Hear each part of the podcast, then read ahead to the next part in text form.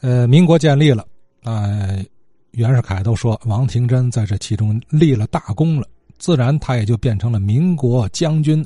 这时候又一个重要抉择来到了王廷珍面前，咱继续听。辛亥革命后，王廷珍从清廷将领转变成了民国将军。在袁世凯称帝期间，王廷珍、袁世凯及冯国璋三人之间又发生了一起对中国有一定影响的历史纠缠。这个事情是，这个事情是什么事情呢？袁世凯在北京。当了大总统以后，他一直认为北京这个地点，嗯，不是很安全，因为北方有日本人的随时从东三省往这边过，而且北京的地理位置在近代时常被外国人所攻陷，所以袁世凯认为应该在南京建立这么一个很巩固的地方，以备将来所用，所以他派。王廷珍带领着禁卫军这支强大的力量驻守南京，任命王廷珍为南京镇守使。在这之前，他跟王廷珍嘱咐了许多。王廷珍带着禁卫军就到了南京。话说，就到了袁世凯称帝的时候，当时冯国璋在南京做江苏督军，大家都疯传袁世凯要登基了，冯国璋不信。冯国璋亲自跑到北京去问袁世凯，袁世凯就是坚决的否认。冯国璋就回到了南京，哎，跟王廷珍呐，跟这些官员就说了，哎，不可能，不要听外面的。谁成想这个事情还是真的，哎，袁世凯复帝的这个计划是紧锣密鼓的就进行着，这这大白天下了，马上袁世凯就要登基了。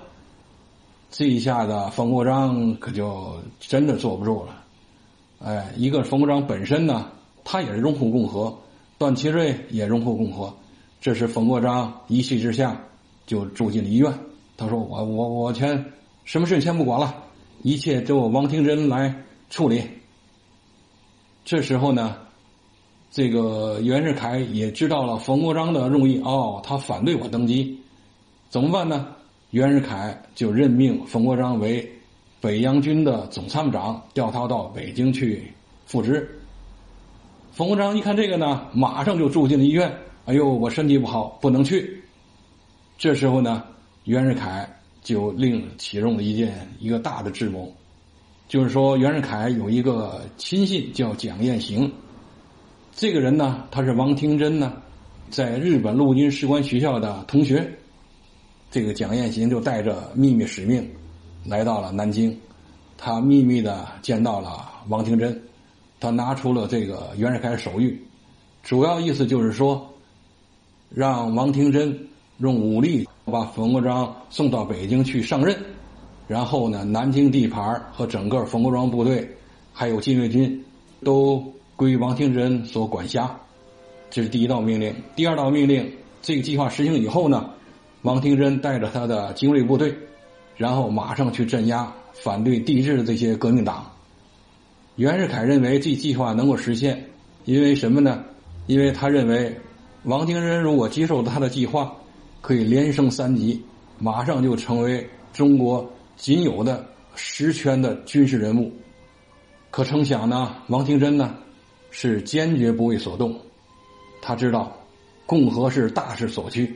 这是一方面，还一个呢，冯国璋对他有知遇之恩，他跟冯国璋也是关系相当的好，所以他就以这个我能力有限，确实做不到这一点，就是回复了蒋介石，蒋介石就是只能是遗憾的离开南京，帝制呢也就没有再继续下去，这就是袁世凯、冯国璋和王廷珍在这期间一个重大的历史纠缠。